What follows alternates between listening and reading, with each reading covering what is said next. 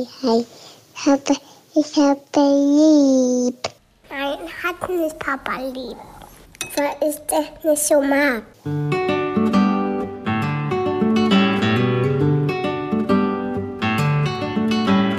Das sind beste Vaterfreuden. Keine bösen Wörter. Halt die Fremde, alte Schöpfe. Setz dich bitte hin. Der langweilige Podcast übers Kinderkriegen mit Max und Jakob. Hallo und herzlich willkommen zu Beste Vaterfreuden. Hallo. Und heute äh, haben wir ein buntes Potpourri. Wir haben mal wieder eine Hörermail-Folge, aber es ist nicht wirklich eine Hörermail-Folge, weil es ist eine HörerInnen-Folge, wo richtige HörerInnen hier sind. Und die erste ist Julia. Hallo Julia. Hi. Du, äh, wir haben ja schon so ein bisschen von deiner Geschichte gehört. Wir haben uns zurückgemeldet, weil du uns eine Hörerin-Mail geschrieben hast. Und ich wollte gerade ein Stoßgebet abfeuern, aber das passiert bei dir nicht mehr so häufig gerade, ne? Ja, wenn du das so sehen willst, ja. Ja. Okay, erzähl uns mal deine Geschichte. Nimm uns mal mit rein. Du bist 31 Jahre alt, hast ein Kind, bist verheiratet und schon recht lange mit deinem Freund zusammen, ne? Genau, jetzt bald exakt zwölf Jahre. Wie alt seid ihr denn eigentlich?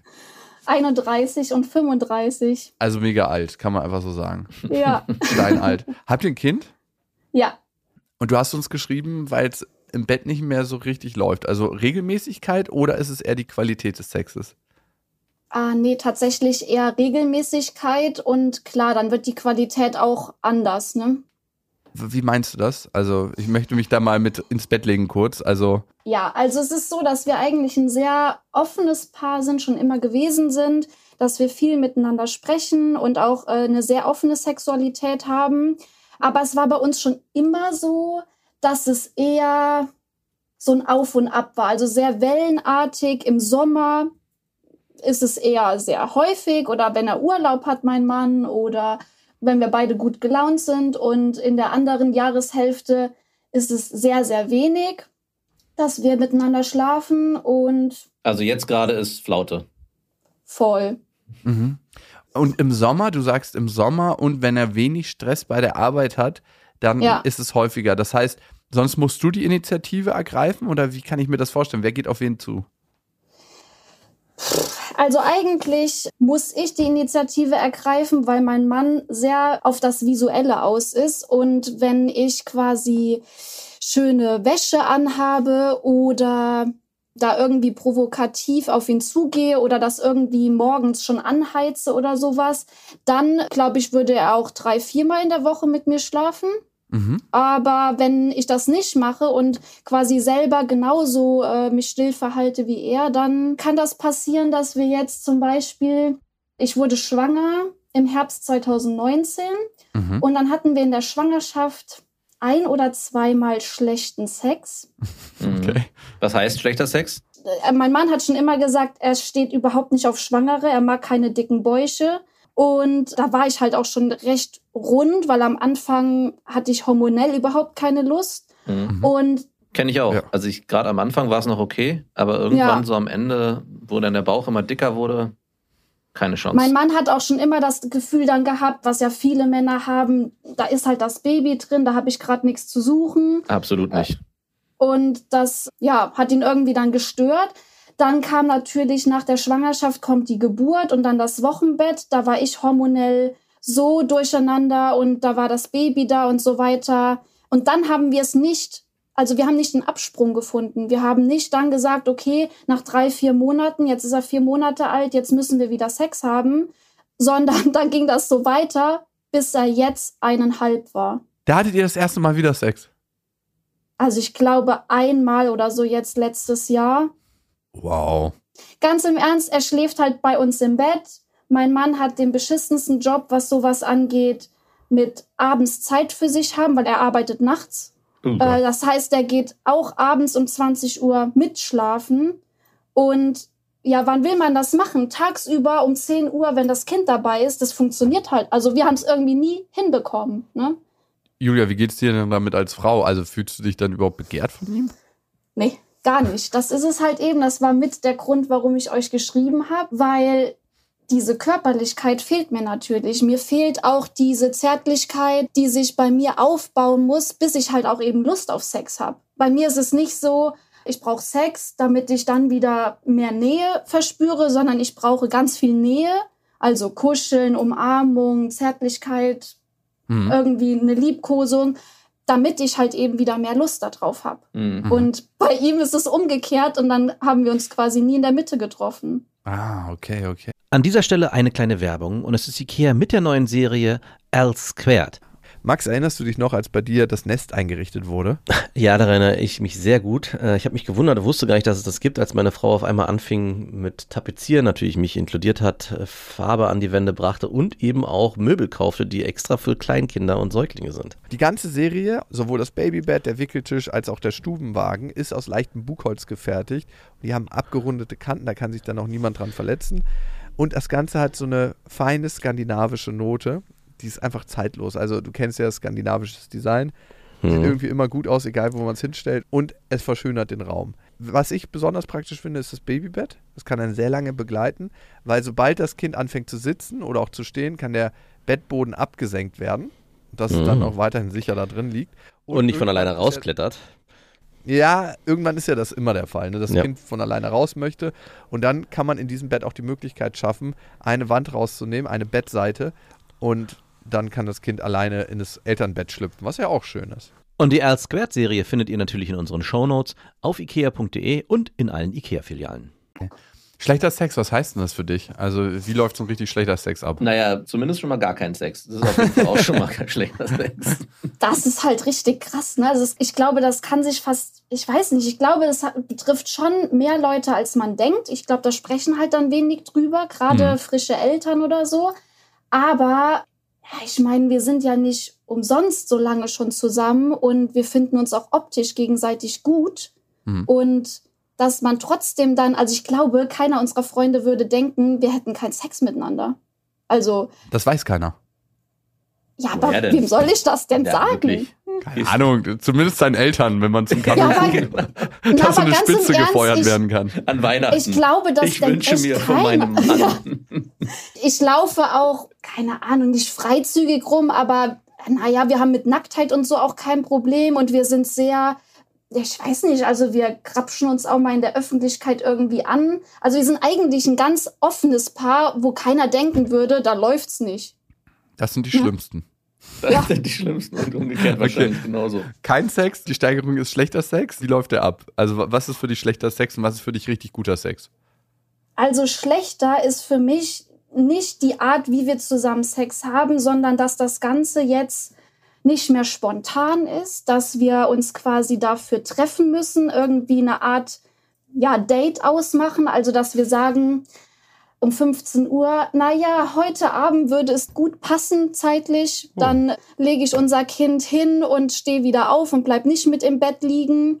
Und da fängt es für mich schon eigentlich an, dass das also mir fehlt dann dieses Spontane, dieses wir liegen auf der Couch zusammen und fassen uns an und dann passiert das halt einfach. Mhm, Ne? mhm. Das dürfte doch trotzdem sein. Also man muss sich doch nicht verabreden dazu. Oder ist es dann eher von ihm, dass wenn es dazu kommen könnte, dass er sagt, okay, heute Abend könnte ich mir das in meinen Zeitplan. Terminkalender eintragen unter Umständen das. Ja, in meinen Müdigkeitskalender, ne? Also dass ich dann irgendwie noch mal fit dafür bin und ich glaube, er erwartet auch so ein bisschen, dass ich mir dann müsst ihr euch ja mal reinziehen, ich bringe unser Kind ins Bett, hab Mhm. dann aber eigentlich schon quasi einen Schlafanzug oder irgendwas bequemes an, liegt da eine halbe Stunde Einschlafbegleitung im Dunkeln und muss dann aufstehen, zieh mir dann, das war letztens dann der Fall, Reizwäsche an, bin eigentlich saumüde, ja, und, und dackel dann runter die Treppe und sag, hier bin ich. Mhm. Und das So. hat, hat er dann gesagt, ging es dann los oder war dann, ach nee. Ja, das geht Ah. dann direkt los. Also der ist sehr visuell, ne? Wenn ich das ein bisschen, es war auch ein bisschen seine Initiative, er hat mir neue Sachen bestellt, Mhm. nachdem ich das jetzt nochmal angesprochen hatte, aber es ist nicht so, also ich glaube, das geht vielen Frauen so, wir finden das eher ungeil, das zu tragen. Weil erstens habe ich das gefühlt nur zwei Minuten an, ja, Mhm. und äh, es ist halt nicht alltagstauglich. Und was habe ich dann für einen Anreiz? Ne? Also warum muss ich jetzt wieder, ich möchte ja auch begehrt werden, warum muss ich jetzt wieder seine Reize wecken, um mich toll zu finden? Also, ne? Ja, verstanden. Du hast es schon angesprochen, hast du gesagt? Und wie hast du es angesprochen? Bei uns ist es generell so, wenn wir was Wichtiges nochmal ansprechen gegenseitig, machen wir das immer ein bisschen auf der Humorschiene. Mhm, mhm. Also es ist immer irgendwie, dass wir das bisschen, ja, nicht ins Lächerliche ziehen, aber ein bisschen lachen oder irgendwie, weiß ich nicht, das ein bisschen lustig umgehen und dann kommt das aber irgendwann auf die ernste Schiene. Also das Gegenüber weiß trotzdem, okay, es ist gerade demjenigen wichtig. Mhm, mhm. Und ja, dann habe ich halt gesagt, hier, das geht ja nicht so weiter. Also bei mir ist das hormonell jetzt alles wieder gut. Ich habe abgestillt und ich habe wieder ganz normal meinen Zyklus. Ich bin immer sehr, also ich habe einen sehr genauen Zyklus und ich bin immer sehr rattig, wenn der Eisprung bevorsteht und dann ist das ja immer so eine gewisse Woche und so weiter. Also ich kann das eigentlich ganz genau sagen. Und da ist halt alles wieder in Ordnung. So, und bei meinem Mann halt nicht. Und da habe ich mich gefragt, habe ich ihn wieder angesprochen und habe gesagt, wie kann das sein, dass du das gar nicht vermisst oder mir das irgendwie mal mh, zeigst, dass du das vermisst? Weil er war ja früher nicht so. Mhm. Also als er 13, 14 bis 23 war, also zehn Jahre lang, er ist bekannt dafür, dass er jede Frau aufgerissen hat. Ne? Mhm. Also Hat er dir denn was in einem Gespräch erzählt, wo du gedacht hast, okay, das könnte im Zusammenhang stehen mit, ich habe keine Lust auf Sex oder nicht so regelmäßig Lust auf Sex? Ja, wir haben dann noch mal intensiver gesprochen. Das hat sich aber dann nicht in dem Gespräch face to face angebahnt, sondern da war ich arbeiten und dann hat er mir plötzlich mehrere WhatsApp-Nachrichten geschickt. Aha. Ich glaube, da hat er sich irgendwie ein bisschen sicherer gefühlt oder hat noch mal mehr nachgedacht. Und dann sagt er mir ernsthaft was, wo ich dachte, das kann es nicht geben nach zwölf Jahren Beziehung, dass ich irgendwas nicht weiß. Okay, bitte, was ist es? Er leidet unter seinem Penis. Was? Und damit Ja, Max, wenn man so ein Schwelles hat wie du, da Nein, aber er hat zehn Jahre lang, dich, er hat ne? Ja. zehn Jahre lang dieses Ding im Dauereinsatz gehabt. Exakt, sagt- du sagst es. Also für mich war das so, wie als, keine Ahnung, würde jemand anderes sagen, er hasst seinen Job und geht jeden Tag gern zur Arbeit. Ne? Also das hat für mich nicht zusammengepasst. Okay, aber jetzt nochmal zu dem Kommen. Hat er denn wirklich einen kleineren Penis und hat vielleicht nicht so die Reibung, wie er das braucht? Ich vermute, es wird daran irgendwo liegen. Ich weiß nur nicht, inwiefern das zusammenpasst. Also aus meiner Sicht ist sein Penis echt schön. Das habe ich ihm auch schon oft gesagt. Auch Ist schon nicht früher. groß, aber schön. Nee, echt. Also ich weiß nicht, was aktuell der Durchschnittspenis ist, aber er wird definitiv größer und dicker sein als der Durchschnittspenis. Definitiv. Naja, auf jeden Fall scheint er aber, hat er mir dann erklärt, ich, ich habe dann gesagt, hier, du spinnst doch, dein Penis ist groß genug und guck mal andere Leute in der Sauna und so an. Und dann meinte er aber, ja, alle Freunde definitiv, die haben einen größeren Penis und er kennt die Penisse natürlich nicht im harten Zustand, ja, aber er wurde weder dafür gehänselt, also es gibt dafür jetzt auch nicht so die psychische Seite. Es ist eher so, dass er meinte, dass er schon früher bei seinen anderen Beziehungen oder Frauen hat er gemerkt, dass die Reibung nicht so stark ist und dass er wirklich länger braucht, bis er kommt und eine ganz gewisse, ich weiß nicht, ob es der Winkel ist Mhm. oder die Technik. Ich habe es natürlich mittlerweile raus, wie ich das hinbekomme. Also, was natürlich sein kann, ne, nur so als Hinweis, ist, dass wenn man immer in einer ganz bestimmten Stellung Sex hat und so einen ganz bestimmten Reibewinkel braucht, um nicht anders zu kommen, dann kann es Sinn machen, zum Beispiel mal die Geschwindigkeit vom Sex extrem zu drosseln. Dass man Ja. so ultra langsam Sex hat, wo man sich so denkt, so, Alter, okay, das ist es jetzt. Und das mal ein bisschen durchzieht und da auch die Intensität drin spürt. Ja. Ja, mein Vater hat mir mal so ein Slow-Sex-Buch gegeben. ähm, ich meine jetzt nicht die komplette Fibel durchziehen. Ne? Auch mit 13? Nee, nee, war später. Da war ich, glaube ich, 21 oder so. Mhm. Da hat er gesagt, lies mal, mein Junge. Das, da werden sich neue Welten für dich auftun. Ich so, oh nee, Papa, muss das sein? Danach da muss ich mir immer Vater vorstellen, wie er so ganz langsam Slow-Sex hat mit allen Partnerinnen. Aber jetzt nochmal, wenn er ganz langsam oder wenn ihr gemeinsam vielleicht mal ganz langsam Sex habt, könnte sich da eine andere Sensibilität wieder einstellen und neuronal wieder was anderes ausbilden, wenn ihr das für längere Zeit habt. Aber dann seid ihr wahrscheinlich bei 60, 70 Minuten. Die Frage ist auch, besteht er darauf zu kommen? Weil am Ende macht es den Mann geiler auf die Frau, wenn er nicht kommt, und die Frau macht es geiler auf den Mann, wenn sie kommt. Also es ist genau umgekehrt. Ja. So viel ist es immer umgekehrt. Ich habe auch mehr Lust auf Sex, wenn wir mehr Zweisamkeit und Zärtlichkeit austauschen und eher umgekehrt. Also, mhm. Ja, gut. manche Menschen verstärken die Intimität durch Sex und andere Menschen erzeugen Intimität durch Sex. Also Ja. ich kenne das auch. Ja, Also ich brauche manchmal einfach nur Sex, weil ich so den Menschen spüren will ja. und nicht, weil ich unbedingt Bock auf Sex habe. Hm. Ja, so war das bei uns auf Tour, Max. Mhm. Als wir beide in diesem kleinen Zimmer waren. Ich wollte dich einfach mehr als Menschen spüren. Okay, gut, das haben wir geklärt, diese Slow-Sache und sein Penis-Thema.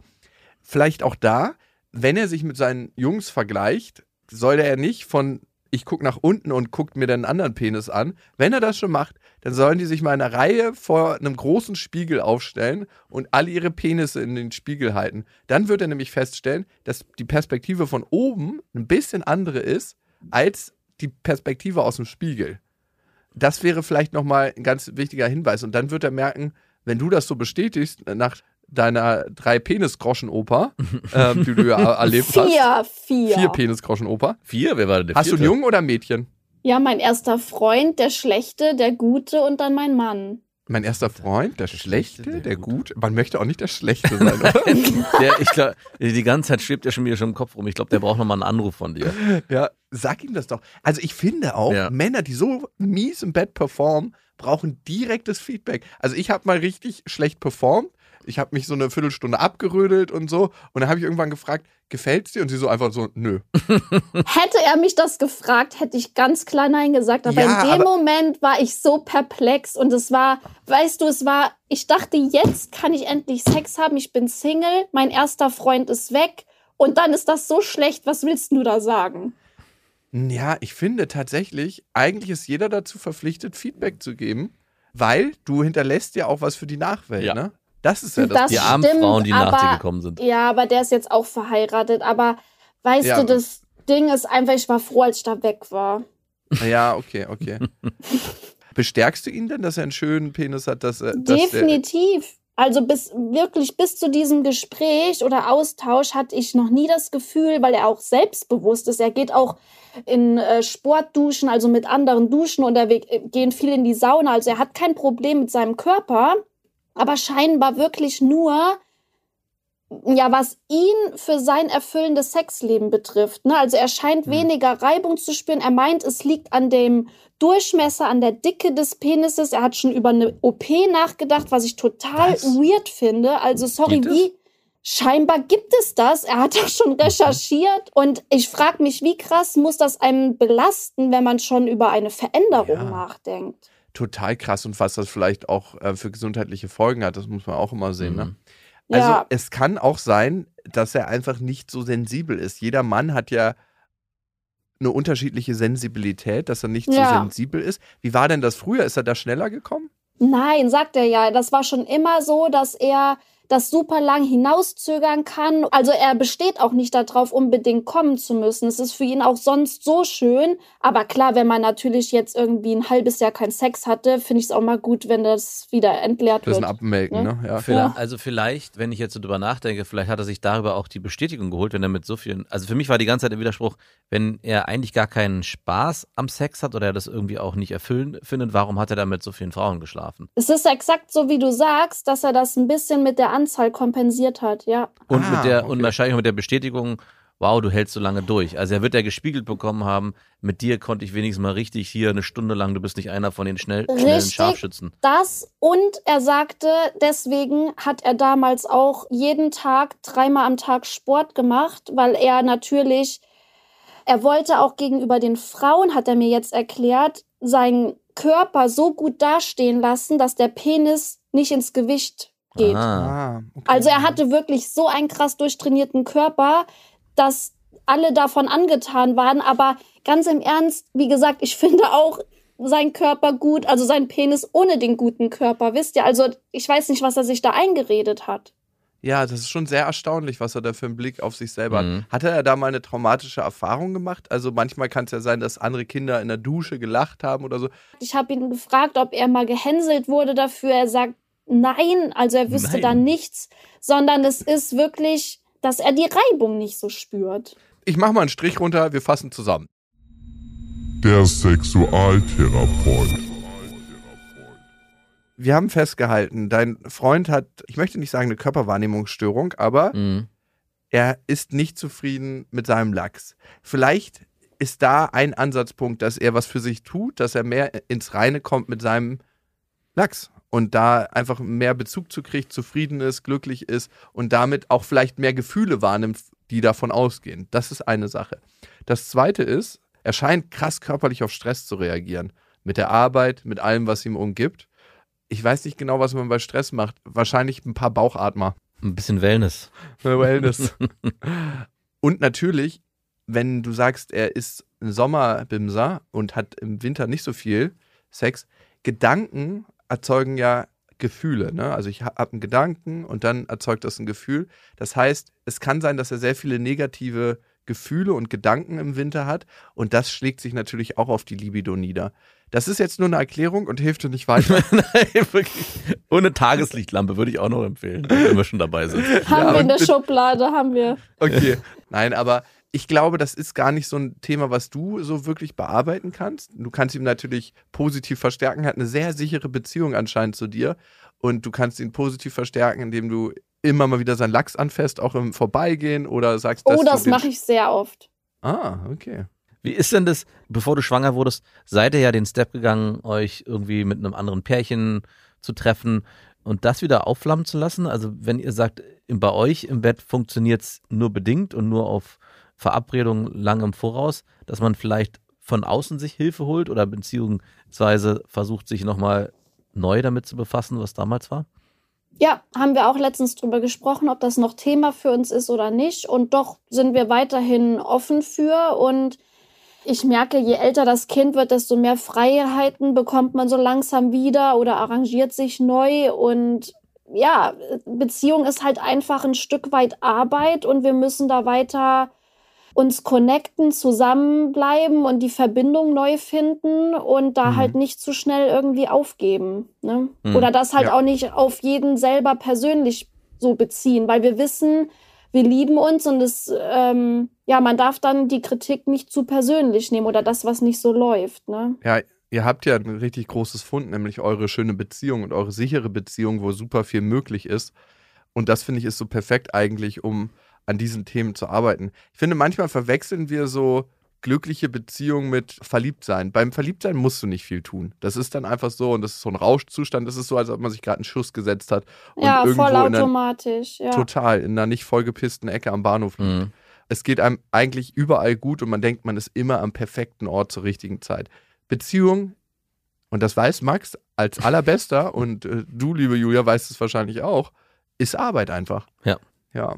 Julia, vielen lieben Dank für deine Offenheit. Bis dahin. Danke auch. Ey, Max, die Offenheit ist wirklich schon krass, oder? Unfassbar. Und das fällt uns so oft auf, dass ihr mit euren Themen kommt und das ist so, als ob man sich schon Jahre kennt und gleich so eine Ebene hat, wo man gar nicht so viel um den heißen Brei herumreden muss. Ne? So, klack, Hosen runter, los geht's. Der Quickie kann starten. Vielen lieben Dank für euer Vertrauen und eure Mails. Auch Lola hat uns, by the way, geschrieben. Wir hatten ja mal eine Eltern-Kind-Entfremdungsfolge gemacht und da gab es richtig viel Feedback. Mhm. Nicht nur Gutes. Und auch Lola hatte uns damals geschrieben und sie hat selber genau das erlebt oder eine sehr, sehr ähnliche Geschichte zum Thema Eltern-Kind-Entfremdung. Ihre Eltern waren einfach mal absolut im krassesten Streit miteinander. Und wie das für sie war, und das ist ja das Spannende, ne? Wie ist das für ein Kind, wenn es so einen richtig krassen Streit zwischen den Eltern erlebt und auch da hin und her gezogen wird und auch instrumentalisiert wird? Genau das wollen wir heute mit ihr besprechen. Hallo Lola. Hallo, vielen Dank, dass ich da Hallo. sein darf. Ja, sehr gerne. Also ich finde es erstmal mutig, dass du sagst, ja, ich bin bereit, über meine Vergangenheit zu sprechen, weil manchmal gibt es ja auch Scham, was die eigene Vergangenheit anbelangt. Also ich habe auf jeden Fall in der Schulzeit noch nicht erzählt, dass meine Oma Alkoholikerin war. Mittlerweile ist sie tot, das ist mir auch sowieso egal. Aber so über die eigenen Wurzeln zu sprechen, gerade wenn sie vielleicht nicht den Normen entsprechen, ist manchmal gar nicht so einfach. Wie war das denn bei dir? Wann haben sich deine Eltern getrennt? Mm, Also ich kann mich gar nicht daran erinnern, dass sie jemals zusammen waren. Ich glaube, die haben sich schon so vor, um meine Geburt herum getrennt. Ich habe einen älteren Bruder, der hat die beiden mehr oder weniger noch zusammen erlebt, aber es war auf jeden Fall so um den Dreh und deswegen habe ich sie auch noch nie zusammen erlebt. Mhm. Und hast du denn eine Trennungsphase als solches erlebt oder waren die eigentlich immer getrennt? Also aus meiner Perspektive waren sie immer getrennt. Es war halt früher aufgrund von Sorgerechtsstreits und Scheidungsprozessen, dass wir immer mal wieder im kleinen oder im jungen Alter bei meinem Vater oder bei meiner Mutter waren. Das waren so, wo es früher noch so ein bisschen verschwommen war für mich als Kind. Das glaube ich auch so ein bisschen zu verstehen, dass wenn ich eine Zeit lang bei meiner Mutter war und dann doch wieder bei meinem Vater und er mich dann irgendwo abgeholt hat oder so. Aber ich habe die beiden nie so zusammen erlebt. Und zu deiner Frage, so eine richtige Trennungsphase habe ich für mich auch nicht mitbekommen. Also ich wusste schon immer, die gehören nicht zusammen.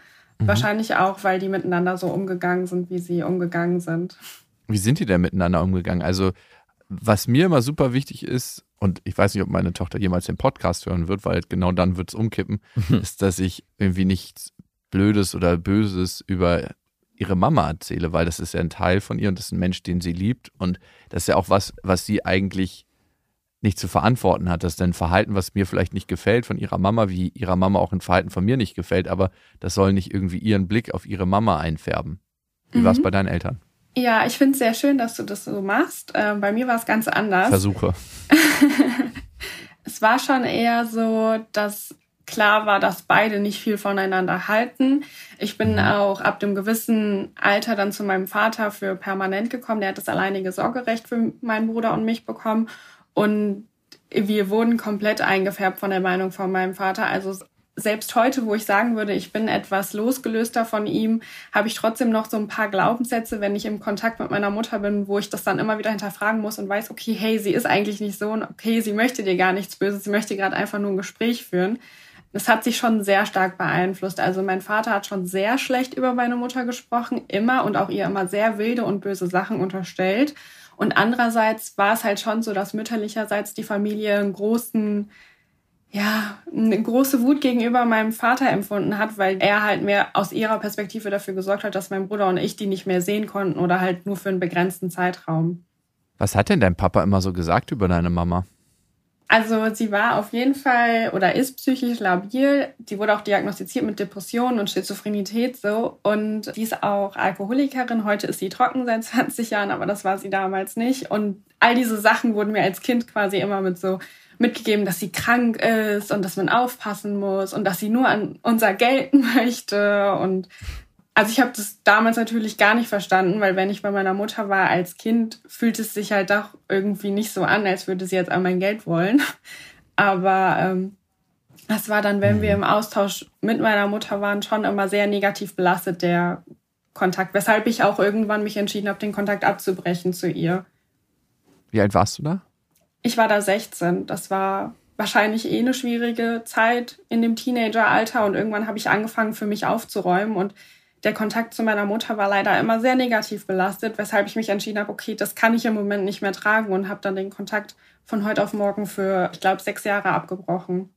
Wie war denn das, als du deine Mutter besucht hast als Kind? Kannst du dich daran erinnern, wenn du mit diesen negativ aufgeladenen Sätzen deines Vaters dann auf deine Mutter getroffen bist und die sich dann aber eigentlich so gar nicht bewahrheitet haben, ja. wie es beschrieben wurde? Es gab auf jeden Fall Momente, wo sie mir eher leid getan hat und wahrscheinlich, weil ich als Kind irgendwie verstanden habe, dass sie psychisch nicht ganz so stabil ist, war es schon so, wenn man mal da war, dass sie dann für mich ohne Grund geweint hat oder so und dann wusste ich, okay, sie ist vielleicht nicht ganz so stark wie mein Vater, aber sonst auf der emotionalen Ebene war sie schon sehr lieb, also sehr liebensbedürftig oder sie hat sehr nach der Liebe von meinem Bruder und mir quasi gekrächzt und das konnte ich ihr nicht so richtig geben. Aber es war trotzdem so, dass wenn ich da war, wir schöne Stunden miteinander verbracht haben. Und sie war halt schon anders, als es bei meinem Vater zum Beispiel war, darauf aus, mir immer ein schönes Wochenende zu machen oder so. Sie wusste, was sind meine Lieblingssüßigkeiten. Ich gehe gerne schwimmen oder ich gehe dann doch mal gerne ins Kino oder so. Und sowas haben wir halt gemacht. Freizeitaktivitäten. Das hatte ich bei meinem Vater im Vergleich halt irgendwann nicht mehr so. Und das fand ich dann eigentlich immer ganz angenehm, aber es war emotional für mich trotzdem so eine Zerrissenheit, weil ich sie nie für voll genommen habe. Mhm. Bist du denn dann auch mit einer gewissen Haltung wieder zurückgekommen zu deinem Vater und hast gesagt, so, das stimmt so alles gar nicht und hast ihn damit konfrontiert oder hast du das weiterhin einfach so hingenommen? Ja, also ich sag mal, mein Vater ist auch ein eher impulsiver Mensch gewesen. Mhm. Und ähm, also meine Mutter zu verteidigen war eigentlich nie ein Thema. Das war generell auch immer, wenn wir nach Hause gekommen sind. Ähm, es war, wie gesagt, einmal auf einem begrenzten Zeitraum und wir mussten auch an einer bestimmten Ecke rausgelassen werden. Also meine Mutter durfte sich unserem Haus nicht nähern, warum auch immer. war das schon sehr negativ geladen, wenn mein Bruder und ich dann nach Hause kamen, weil mein Vater hatte auch eine neue Frau und die war auch nicht so ein Fan von der gesamten Situation. Und wenn wir dann mütterlicherseits irgendwie Geschenke oder so bekommen haben, dann kamen wir halt mit und die wurden uns mehr oder weniger halt schlecht gemacht. Und ja, also. Also was mir da noch, was ich noch ergänzend fragen würde, wäre, wie sich das als Kind oder als Jugendliche dann angefühlt hat, immer diese Situation zu erleben, wo deine Eltern ja irgendwie im Kampf waren oder ihr ständig irgendwie dieses Geheimnis, was da so umschwang, mittragen musstet. Ja. Du und dein Bruder. Hattest du dir selbst Vorwürfe da auch gemacht? Also eigentlich immer, weil meine Stiefmutter hat auch ein witziges Spiel gespielt. Und zwar war es immer so, weil sie halt auch im Gerichtsverhältnis miteinander waren, dass ich nichts von zu Hause, sage ich mal, bei meiner Mutter erzählen durfte. Und sie hat immer gesagt, meine Nase juckt, wenn du über uns sprichst oder wenn du lügst.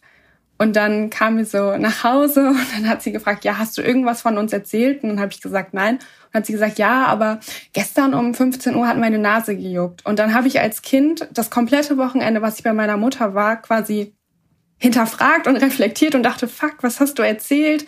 Dabei war ich ja einfach nur ein Kind. Also ich hatte die ganze Zeit Schuldgefühle meinem Vater gegenüber, weil er diese Loyalität irgendwie erwartet hat und meiner Mutter gegenüber, weil ich ihr all das nicht geben konnte, weil sie wollte halt Liebe und vielleicht auch ein bisschen Loyalität und das konnte ich einfach nicht, weil diese krasse Barriere da war. Hm, wow. Und ich habe immer so die große Sorge bei Lilla, dass sie denkt, sie ist auch an dem Streit irgendwie schuld. Hast du das gedacht als Kind? Nee, ich glaube nicht. Also ich sehe schon, dass Zum mein Glück. Vater, glaube ich, auch viele Sachen falsch gemacht hat. Aber hast du es als Kind gesehen? Wahrscheinlich schon. Also ich glaube, heute bin ich auch noch mal ja sehr viel klarer und sehr viel reifer, aber früher war ich schon oft wütend und konnte Sachen nicht nachvollziehen und habe auch eine Zeit lang gedacht, dass mein Vater ein Problem mit mir hat, weil ich vielleicht meiner Mutter ähneln könnte oder so. Also ich habe da schon viel reinprojiziert wahrscheinlich. Hm. Und hast du mal mit deinem Vater zum Beispiel darüber gesprochen, warum ihm das ein Bedürfnis war, deine Mutter immer so schlecht zu machen? Manchmal entsteht sowas ja auch gar nicht aus so schlimmen Motiven, die Handlung als solches. Er wollte euch vielleicht schützen vor einem Menschen, den er als nicht gut für euch empfand. Mhm. Also ich glaube, die Begründung würde er auf jeden Fall damals wie heute nennen, dass er uns schützen wollte vor ihr, weil sie aus seiner Perspektive nicht gut ist. Und es ist auch so gewesen. Also ich habe da tatsächlich letztens mit meinem großen Bruder drüber gesprochen. Der ist ja, wie gesagt, ein bisschen älter und er erinnert sich, also seine ersten Erinnerungen sind, dass ich im Kinderwagen und er obendrauf mit unserer betrunkenen Mutter auf irgendeiner Partymeile mitten in der Nacht sind.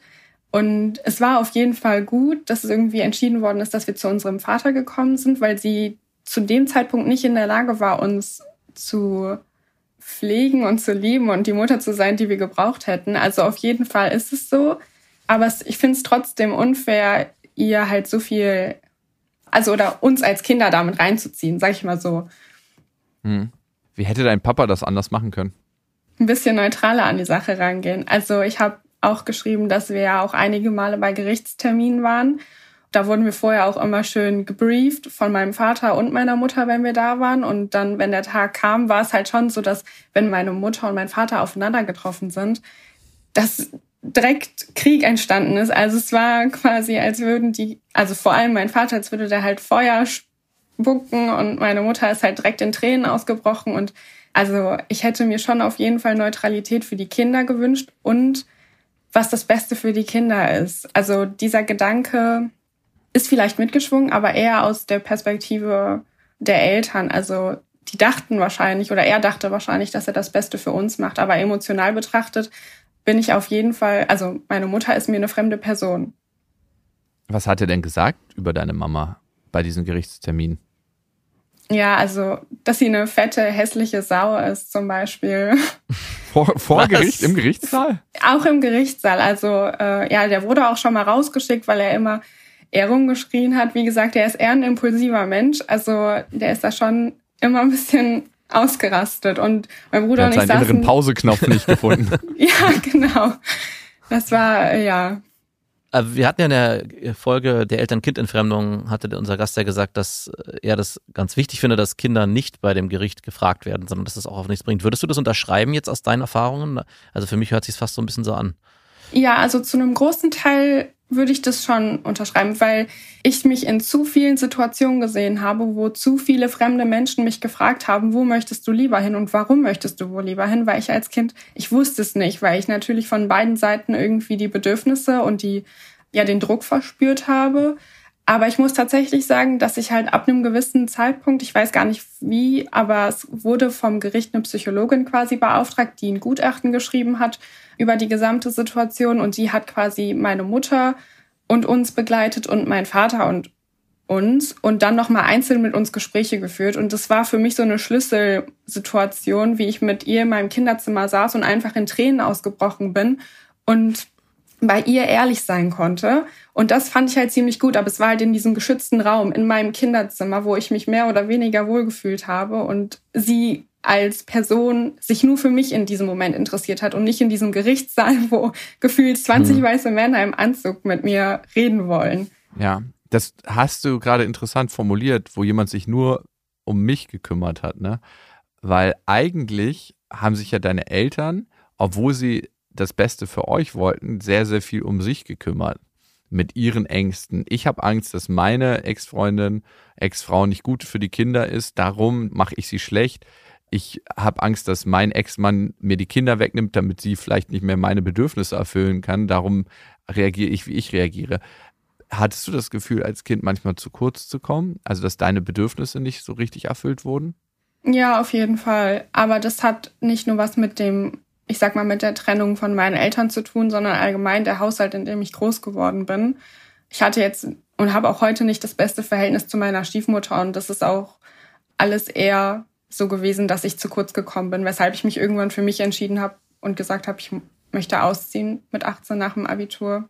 Wie hat sich das geäußert, dieses zu kurz kommen? Ist dein Papa emotional bei dir gewesen? Hat er dich begleitet? Hat er auf deine Gefühle geachtet? Hat er gefragt, wie es dir geht? Habt ihr intensive Austausche gehabt?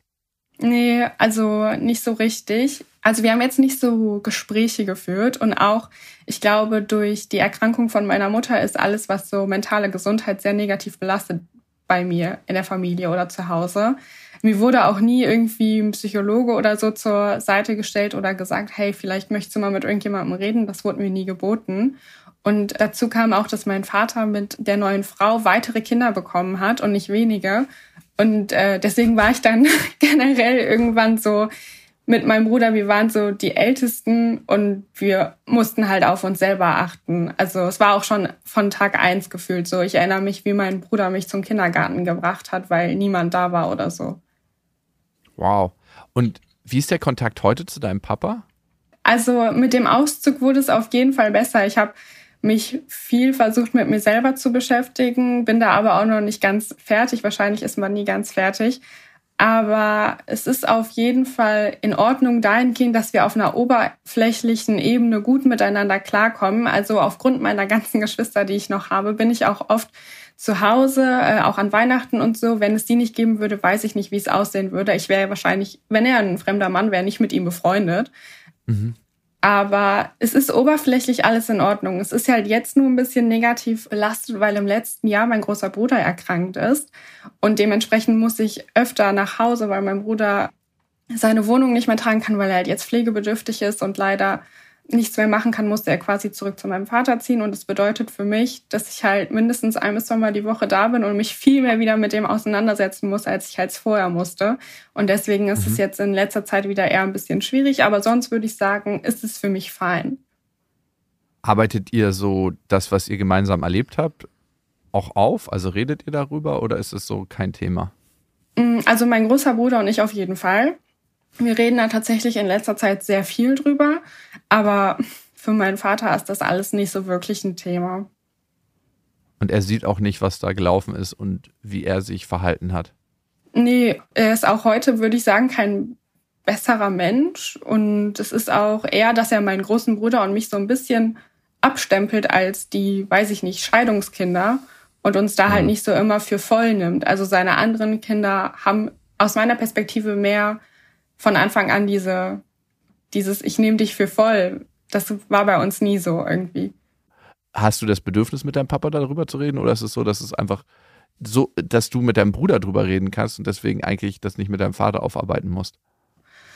Ich habe mir früher vorgenommen, dass wenn ich ausgezogen bin, ich so eine ganz lange Liste meinen Eltern irgendwann mal vortrage mhm. von Dingen, die ich ihnen gerne vorwerfen würde. Aber ich habe dann, als ich so versucht habe, mich so ein bisschen mit mir selber zu beschäftigen, gemerkt, dass es wahrscheinlich nichts bringt, und es ist auch okay für mich. Also ich habe auch während der Pubertät oft gemerkt, wenn ich zum Beispiel mit objektiven Themen angekommen bin oder Fakten, wo wirklich was passiert ist, was nicht in Ordnung ist, mhm. dann wurde da ganz allergisch drauf reagiert. Mhm. Also das ist kein gutes Streitverhalten, was zu Hause gibt. Und man kann auch nicht diskutieren, ohne zu streiten. Deswegen habe ich versucht, mit mir selber einfach meinen Frieden zu finden.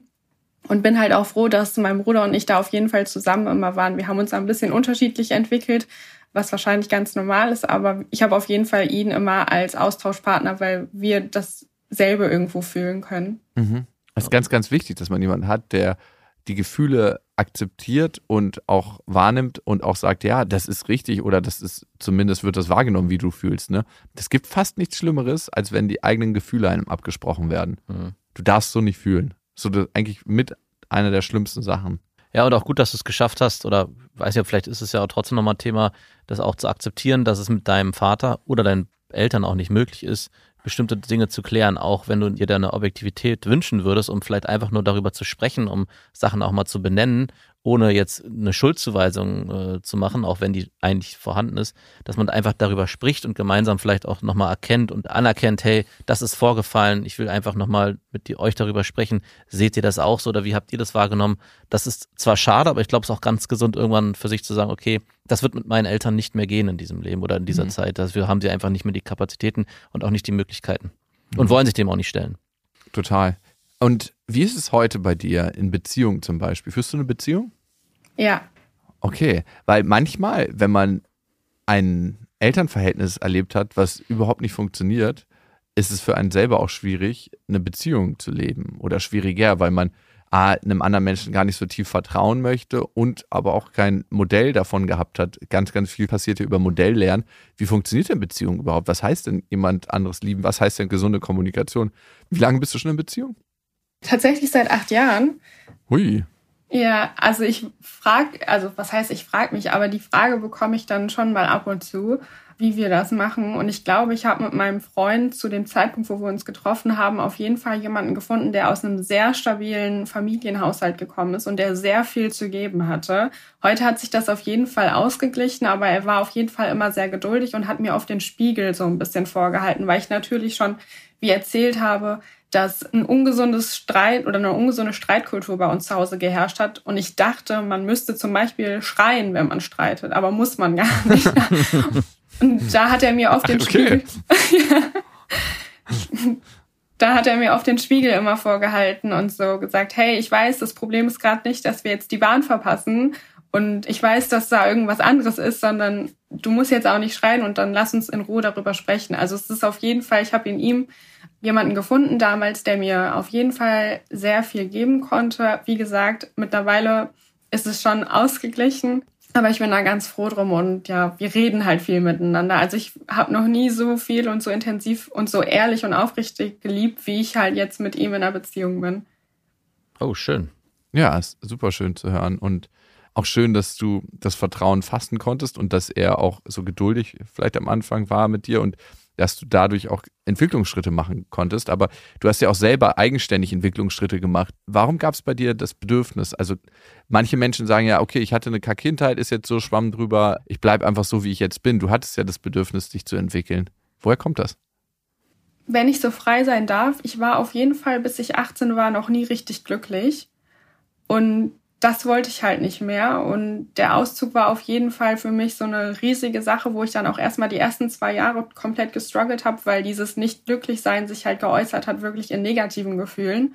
Und heute bin ich halt vielleicht auch ein bisschen zu lösungsorientiert. Also sobald ich was Negatives empfinde, erörtere ich das halt direkt, weil ich möchte das nicht mehr. Ich habe die erste Hälfte meines Lebens gefühlt mit scheiß Gefühlen verbracht und will das halt heute nicht mehr. Mhm. Und deswegen versuche ich halt alles, was sich negativ anfühlt, so passend wie möglich irgendwie wieder zu beseitigen oder zu lösen. Und ich weiß nicht wie, aber das war auf jeden Fall meine Überlebensstrategie und dazu gehörte dann natürlich auch, dass ich mich mit mir und meinen Struggles tiefgehend versuche auseinanderzusetzen. Wie hast du das gemacht? Hast du gelesen? Hast du irgendwie, klar, mit deinem Freund kommuniziert, mit deinem Bruder kommuniziert? Wie hast du das gemacht? Mm, also ich habe auf jeden Fall sehr viel kommuniziert, sehr viel nachgedacht und halt auch gelesen. Also versucht so ein bisschen innere Kindarbeit zu machen. Habe dann aber auch irgendwann gemerkt, dass es vielleicht ein bisschen zu intensiv ist, weil es halt mhm. nicht nur so ein bisschen was ist, was vorgefallen ist, sondern dass meine Kindheit wirklich echt nicht so cool war. Und ich möchte auf jeden Fall auch, was ich halt eingangs schon gesagt hatte, dass ich glaube ich, nie abgeschlossen bin, würde ich halt auch gerne mit jemandem Professionellen so darüber sprechen, einfach mal, um alles so loszuwerden und zu besprechen. Und ich weiß auch nicht genau, wie ich das geschafft habe, aber ich bin auf jeden Fall heute schon sehr ausgeglichen und habe meine Mitte gefunden. Also ich weiß, was mich aus der Ruhe bringt. Ich weiß aber auch, wie ich wieder runterfahre und ich habe so meinen Safe Space gefunden. Also hattest du schon psychologische Unterstützung oder noch nicht? Nee, noch nicht. Hast du aber Bock drauf? Ja, auf jeden Fall. Es ist halt mit den Warteplätzen so ein bisschen blöd. Ja, so ein ganz bisschen leicht.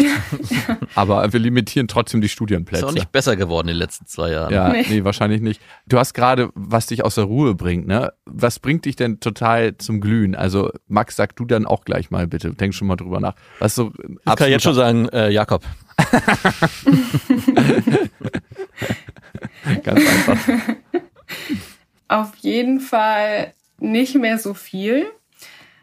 Meine mhm. Eltern sind auf jeden Fall etwas, was mich doll aus der Ruhe bringt und so ein Gefühl von Ungerechtigkeit, aber nur in Bezug auf meine Eltern. Also ich weiß, dass Gerechtigkeit irgendwie nicht existiert und man ist selber verantwortlich für sein eigenes Glück. Aber sobald ich das Haus von meinen Eltern betrete und da was so ungerecht ist, dann ist es schwierig. Also das bringt mich richtig auf die Palme.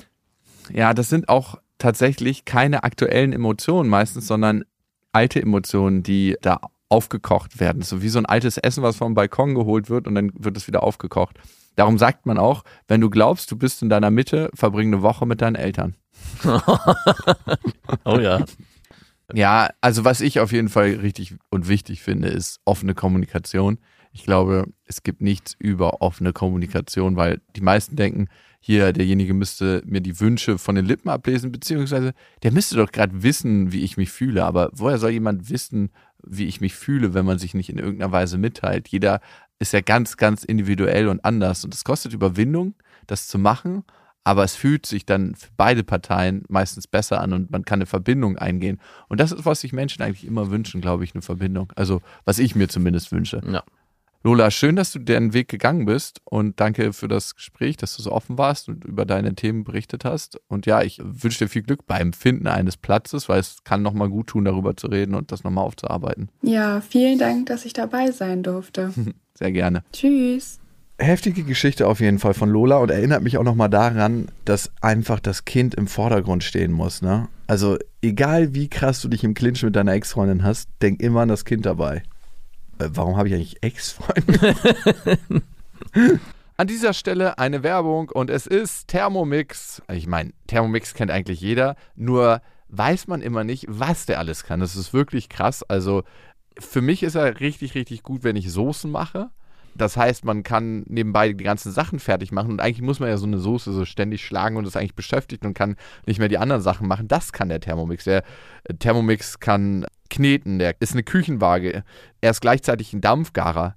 Und er kann auch alles, von Kaffee kochen bis morgens meine Achai Bowl, äh, Brei für die Kinder, aber auch zum Kuchenbacken oder auch mal einen Fitness-Shake machen. Das ist auch sehr easy. Also es ist wirklich ein absolutes Multitalent und übernimmt vor allem die lästigen Aufgaben, wie du es gerade gesagt hast, und ständiges Umrühren oder Aufpassen, dass was nicht anbrennt. Das macht er alles automatisch. Und man kann vor allem auch sehr gesund mit dem Thermomix kochen, weil man kann Sachen, wie gesagt, sehr schon garen und das finde ich total gut. Was ich noch sehr praktisch finde, ist, es gibt nicht nur den Thermomix, sondern auch über 90.000 Rezepte im digitalen Rezeptportal Cookie-Doo, weil man ja doch sonst so tendiert, immer seine gleichen Klassiker zu machen und das lädt einfach ein, um zu stöbern und zu schauen, was möchte ich dann noch machen. Es ist egal, ob schnelle Alltagsküche oder die Sterneküche für zu Hause, es geht alles mit dem Thermomix. Also man spart Zeit, es ist äh, für die ganze Familie bestens geeignet, das Gerät. Mit dem Thermomix spart ihr auf jeden Fall Zeit beim Kochen und es gelingt sehr, sehr gut. Also ich frage mich immer, darf man das sagen, ich habe gekocht oder muss man das sagen, wir haben gekocht? Man muss sagen, wir haben gekocht und das Gute bei Cookie Dough ist, dass man die ganzen Rezepte auf den Thermomix bekommt und dadurch einfach nur das machen muss, was der einem sagt. Das heißt, man kocht wie von Zauberhand unter Anleitung und am Ende kann man seinen Gästen ein perfektes Rezept präsentieren, was man gekocht hat, was dazu auch noch sehr gut schmeckt. Oder sich selber, das geht natürlich auch. Und wenn ihr euch jetzt auch für einen Thermomix interessiert, findet ihr natürlich alle Infos auf thermomix.de und den Link zu Thermomix und alle Infos findet ihr auch nochmal in unseren Shownotes. Alles Gute nochmal, Lola. Und nun zu einem anderen Thema, was mich auch beschäftigt. Lille hat ja, und da muss ich ehrlich zu mir selber sein, wahrscheinlich ein bisschen krasseren Bezug zu ihrer Mama. Ne? Sie sagt zum Beispiel immer wieder, Papa, muss ich heute bei dir schlafen? Und dann denke ich mir so, oh, ja, leider schon. Wer soll dich heute ins Bett bringen? Ist die Frage bei mir. Ja, du kennst das auch, ne? Und ich werde nicht genannt. Nie. Ja, und multiplizier das nochmal 100, wenn du alleinerziehender, also beziehungsweise getrennt lebender Vater wärst. Also das ist nochmal eine andere Spur. Und ähnlich ist es auch bei Franzi. Sie ist seit 13 Jahren mit ihrem Freund zusammen, seit dem letzten Dezember verheiratet und die haben eine gemeinsame Tochter und die ist jetzt fünf Jahre alt und sie ist uns zugeschaltet. Hallo Franzi. Hi, hallo. Hallo. Franzi, das, was ich gerade beschrieben habe, ich will nicht zu Papa. Kennst du das aus deiner Lebenssituation? Ja, wir haben eigentlich jeden Abend Diskussion, wer bringt mich heute ins Bett? Und wenn dann irgendwie ich dran bin, dann ist großes Juhu und Geschrei. Und wenn er dran ist, dann, oh nein. und das ist irgendwie. Kenn ich irgendwo, ja. Also, ja, ich glaube, das ist auch normal. Also, das habe ich von vielen Freunden auch schon gehört. Das ist jetzt nicht total unnatürlich, aber trotzdem halt irgendwie nervig. Es gibt viele Situationen einfach im Alltag, wo es ähnlich ist, wo er halt einfach, ja, durch ihre direkte Art, die halt Kinder auch normalerweise haben, das ist ja auch schön und gut, aber halt richtig oft sagt, pff, nee, ich will jetzt nicht mit dir spielen, das will ich jetzt mit der Mama machen, das, komm, lass uns in Ruhe und ihn da halt irgendwie auch so in manchen Situationen so rausdrängt aus Situationen, wo wir eigentlich auch schön was zu dritt machen könnten, was mich dann einfach immer in so eine blöde Lage bringt, dass ich so zwischen den Stühlen stehe und mir denke, es wäre doch eigentlich jetzt cool, das zusammen zu machen. Und dann, ja, es ist irgendwie oft so eine Konkurrenzsituation, dass sie, hatte ich das Gefühl, irgendwie denkt, weiß ich nicht, wenn wir uns zum Beispiel über irgendwas unterhalten gerade, dann oder wir, ich mit ihr spiele und dann kommt äh, mein Mann nach Hause und dann ist es irgendwie einfach so, dass sie nicht möchte, dass wir uns länger unterhalten, weil äh, das Spiel unterbrochen wird und irgendwie immer ja so eine Art Konkurrenzsituation dass der Vater da dann so mhm. reingrätscht und eigentlich wir gerade unsere Zeit miteinander haben und ja. Wie reagierst du in Situationen, wo dein Kind sagt, sie möchte nicht mit Papa spielen, sondern lieber mit dir? Also jetzt nicht in so einer Situation, wie du eben beschrieben hast, wo ihr schon im Spiel seid und dein Mann reinkommt, sondern wo dein Mann sich eigentlich aktiv mit ihr beschäftigen will oder auch eine Spielsituation entsteht und sie dann irgendwann sagt, nee, ah, aber eigentlich möchte ich mit Mama. Mm, also ich versuche ihr natürlich schon zu sagen, warum machst du es jetzt nicht mit Papa? Und das ist doch, eigentlich ist es ja auch meistens viel lustiger mit ihm zu spielen. Also wenn ich die beiden beobachte, ist, die haben irgendwie voll viel Spaß auch miteinander, lachen super viel. Bei mir ist es, ja, weiß ich nicht.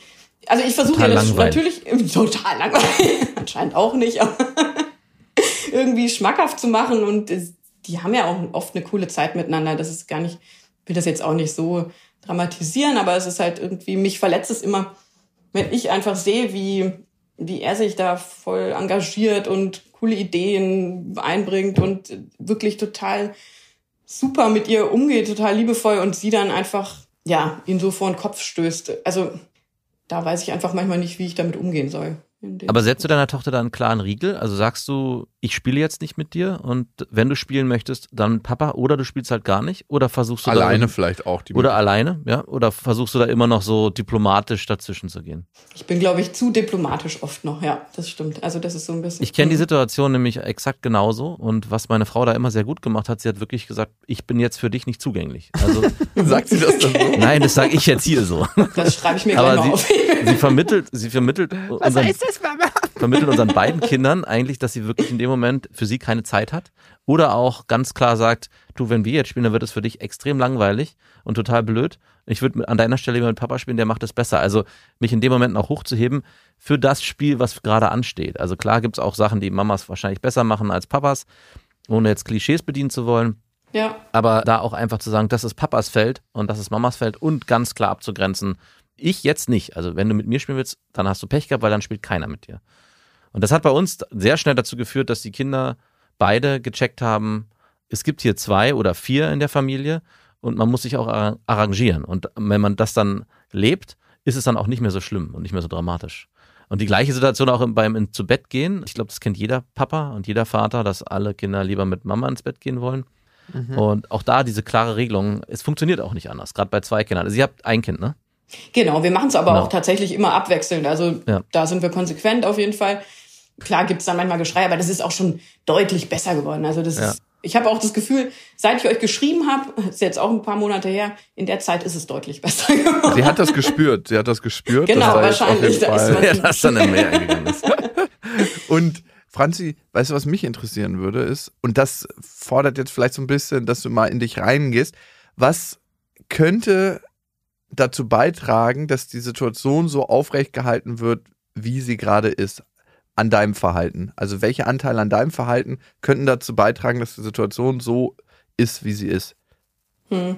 Na, ich vermute schon, also wenn ich zum Beispiel von der Arbeit komme, dass ich mich natürlich schon sehr schnell ihr widme auch, weil ich dann Mhm. denke, okay, wir haben jetzt nicht mehr allzu viel Zeit, bis sie ins Bett geht und äh, mich schon auch oft auf ein Spiel mit ihr einlasse. Vielleicht müsste ich da einfach auch mal gleich von vornherein mich anderweitig beschäftigen oder irgendwie vielleicht da mal ein bisschen mehr Abstand reinbringen, wobei ich das irgendwie auch komisch finde, das so künstlich zu machen, aber Ja. vielleicht wäre es einfach mal trotzdem ein Versuch. Hast du ein schlechtes Gewissen, wenn du von der Arbeit kommst, dass du denkst, okay, jetzt Nee. war sie ganz schön lang? Okay. Das eigentlich nicht. Also das ist bei uns relativ gut ausgeglichen eigentlich, so dass ich jetzt, also nee, Okay, weil das gibt's ja oft, das kenne ich von mir. ja, nee, wir haben viel Zeit eigentlich so miteinander. Das, das passt. Cool. Also das ist jetzt Schön. nicht so. Jetzt ja. meintest du gerade, es sei künstlich, wenn du dich da irgendwie abgrenzen musst. Warum hast du das Gefühl, das ist künstlich? Naja, weil ich vom Gefühl her mich ja eigentlich auch schon drauf freue, Zeit mit ihr zu verbringen. Also, ne, das ist jetzt nicht so, dass es voll die Überwindung wäre, wenn ich nach Hause komme und dann mich irgendwie mit ihr beschäftige. Aber andererseits ist es schon auch manchmal schwierig, dann mit meinem Mann erstmal ein bisschen zu quatschen in Ruhe, weil sie natürlich da schon immer oft dann dazwischen grätscht. Also, ja, sie ist natürlich klar ein Einzelkind, da muss man immer einfach ein bisschen aufpassen. Uns ist das auch bewusst, dass man da, dass sie nicht zu sehr im Mittelpunkt stehen darf, Ja. einfach auch in unserer Beziehung. Und Die Frage ist immer, ne, und das frage ich mich auch in der Beziehung zu meiner Ex-Freundin, ne? Was ist für sie förderlich letzten Endes in der Beziehung auch zu anderen Menschen? Weil ihr stellt ja eine Situation her, die es so in der Umwelt wahrscheinlich sehr selten gibt, dass sie immer die Aufmerksamkeit kriegt, wenn sie sie gerade haben will. Ja, Mama ist jetzt da für dich. Ja, Mama ordnet auch ihre Beziehung zu ihrem Partner, zu ihrem Ehemann unter, die Beziehung zu dir, weil das ist mir jetzt gerade wichtiger. Papa, ja, der steht. Also das signalisierst du ja ein Stück weit in dem Moment, wo sie immer Vorrang hat. Sie ist die Nummer eins. Papa ist ein Stück weit Nummer zwei. Das kann Na, entstehen von der. würde ich nicht unbedingt so unterschreiben. Also das Okay. versuche ich schon zu. Wie machst du das?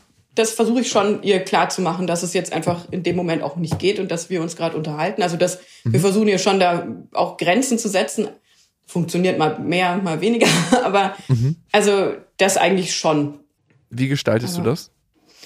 Also ich sag halt, dass wir jetzt gerade uns unterhalten und äh, sie dann gleich wieder dran ist und ich ihr dann Bescheid sag, wenn wir dann miteinander spielen können. Aber jetzt gerade, dass wir halt einfach jetzt gerade im Gespräch sind und sie jetzt gerade nicht im Mittelpunkt steht. Aber ja, Und? also die beiden schaukeln sich auch irgendwie gegenseitig oft so hoch. Ich glaube null an, an Horoskope, aber irgendwie ist es bei uns tatsächlich so. Ich bin so die Waage in der Mitte. Ja. Und die Ah. beiden sind Stier und Steinbock. Also das passt irgendwie. Ich glaube da echt nicht dran, aber irgendwie passt in dem Moment ganz gut. Und äh, ja, dass die beiden dann halt irgendwie sich so aufstacheln, auch in manchen Konfliktsituationen und mein Mann dann halt auch ein bisschen Spaß dran hat, da so drauf einzugehen, auf ihre Ja, Neckereien. das ist Schimpfung ganz oder interessant, ne? ja. weil wir haben die gleiche Dynamik, meine Ex-Freundin und ich, ne? Dass manchmal meine Tochter dann, wenn meine Ex-Freundin auf dem Boden sitzt, ihr einfach den Mund zuhält, weil sie dann nicht weiterreden soll, wenn sie mit mir redet und so. Und das macht sie halt bei mir null. Und ich glaube, in dem Moment, wo man nicht eine ganz klare Grenze zieht, und das hat jetzt nichts irgendwie damit zu tun, dass man grob oder so sein muss, sondern einfach konsequent, du, Mama redet jetzt gerade mit Papa oder ich rede jetzt gerade, bei mir hat sie es zwei, dreimal versucht. Und dann habe ich gesagt, du, ich rede jetzt gerade mit deiner Tante und wenn ich fertig bin, dann können wir gerne was machen, aber jetzt gerade bin ich im Gespräch. Und da auch wirklich eine Klarheit schaffen und nicht, ja, okay, was ist denn jetzt? Mhm, okay, mhm. Ja, schön, Mama kommt gleich. und dann nochmal und nochmal, ne? In dem Moment kriegt sie ja Aufmerksamkeit und darum geht's ja in dem Moment, ne? Ja. Sondern diese ganz klare Grenze setzen. Sie hat es ein paar Mal bei mir probiert, danach war für sie Klarheit da. Mhm. Und bei meiner Ex-Freundin zieht sie es halt konsequent durch und hält ihr halt den Mund zu. Was? Wenn sie was zu mir sagen will. Ja, wenn sie, macht sie jetzt gerade, hat sie eine Phase, wo sie es nicht macht, aber ey, da gab es Phasen, wo ich dachte so, ey Lilla, merkst du dich gerade noch? so nicht? Ja, und auf der anderen Seite, ich glaube, du hast es vorhin kurz gesagt, du hast manchmal das Gefühl, du hast zwei Kinder zu Hause. Also ich glaube, dein Mann muss, ja, ich, ich kenne es ja auch, ich kriege das auch zu hören. Ähm, Nein, aber das stimmt. Und gerade weil du es beschrieben hast, diese Neckereien, also ich habe mich da gerade kurz wiedererkannt, weil es gibt manche Situationen, wo so ein Kind so meckert und so und man, man sich so mit dem so auch auf eine gewissen Weise streitet. Also ich streite mich mit meiner Tochter dann so auf dieser Ebene, wo es noch lustig ist, aber es ist für das Kind auch keine klare Grenze da. Also es ist zwar irgendwie auch verlockend, sich auf dieses Spiel einzulassen, aber es ist eigentlich für die Beziehung zwischen Vater und Tochter oder Eltern und Kind gar nicht so gesund, sondern Mhm. man müsste da ziemlich rigoros sein, sich nicht als Erwachsener, weil ein Erwachsener kriegt den Transfer hin, der sagt, okay, das ist jetzt hier so ein ironisches Spiel zwischen mir und dem Kind, ich weiß, aber ich bin der Vater und ich kann hier die Grenzen setzen, das glaubt er zumindest oder ich glaube das zumindest, aber das Kind versteht diese Rolle noch nicht, das für das ist das dann die gelebte Realität und die Wahrheit und weiß dann beim nächsten Mal, okay, ich kann mit Papa auch so umgehen und ich kann auch so eine komischen Zwischensachen spielen und es gibt keine klare Grenze. Und da immer wieder an sich anzuhalten, okay, nein, das macht zwar irgendwie auch Spaß, aber es braucht diesen klaren Riegel auch von mir. Ich Ja. bin der Vater, wir sind die Elternteile und du bist das Kind. Mhm. Und die Frage ist immer, und das ist die übergeordnete psychologische Frage, welchen Vorteil hat mein jetziges Verhalten für die Situation?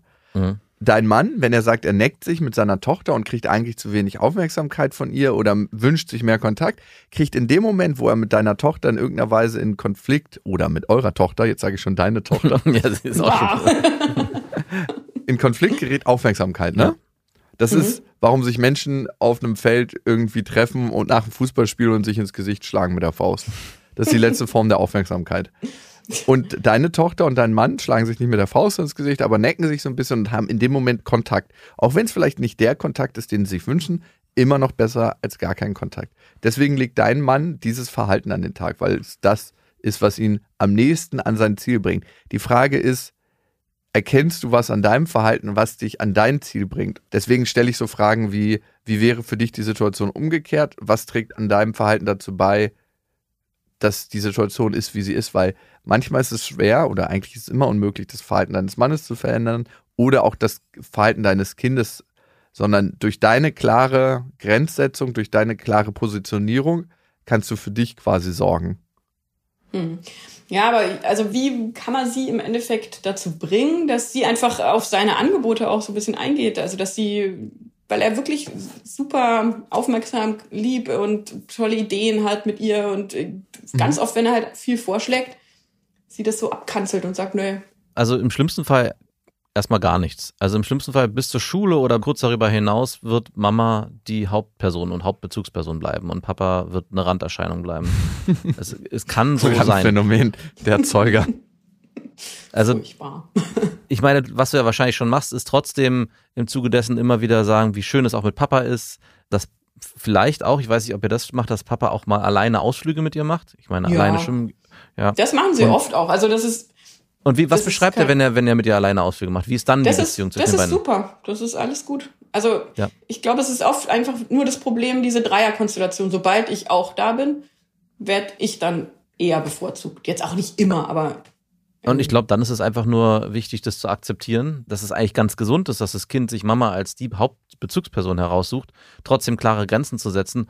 Und er muss halt einfach lernen, dass es keine böswillige Abwertung oder eine, eine, keine Zuneigung von eurer Tochter ist, sondern dass es in dem Alter halt einfach ganz normal ist. Und es wird sich wahrscheinlich irgendwann ändern, muss es aber auch nicht unbedingt. Es kann ja auch trotzdem so sein. Und ich glaube, das kennt jeder, dass er mit einem Elternteil besser kann, bis hin zum Erwachsenenalter, als mit dem anderen. Und das kann am Endeffekt auch sein. Oder ist es, wie ist es bei dir? Kannst du mit einem deiner beiden Eltern besser als mit dem anderen? Mhm.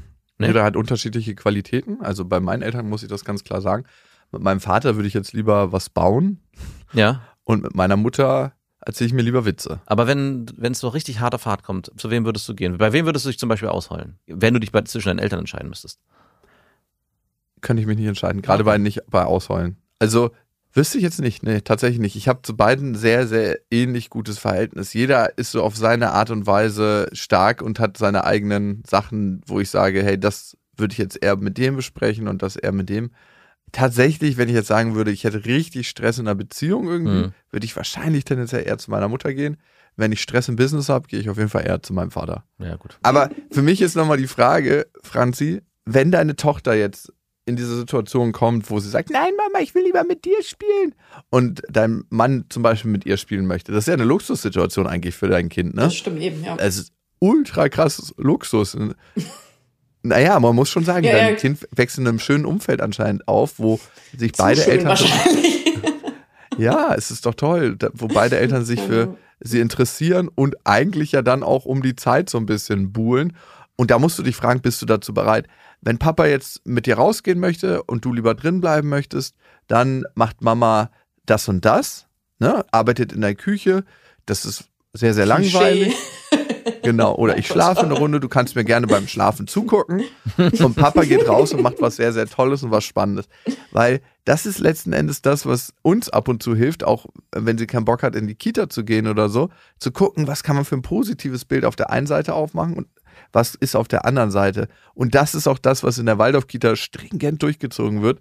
Wenn die Kinder keinen Bock haben, untereinander zu spielen, die Erzieherin malen gerade ein Bild, was dann für den äh, Herbsttisch gebraucht wird oder für den Wintertisch oder für den Frühlingstisch oder häkeln oder stricken irgendwas. Auf jeden Fall sind sie immer busy mit irgendwas, dass die Kinder auch gar nicht denken, die könnten jetzt gerade spielen. Machen die keine pädagogischen Angebote? Klar, das pädagogische Angebot ist Freispiel. Immer. Nein, nicht immer.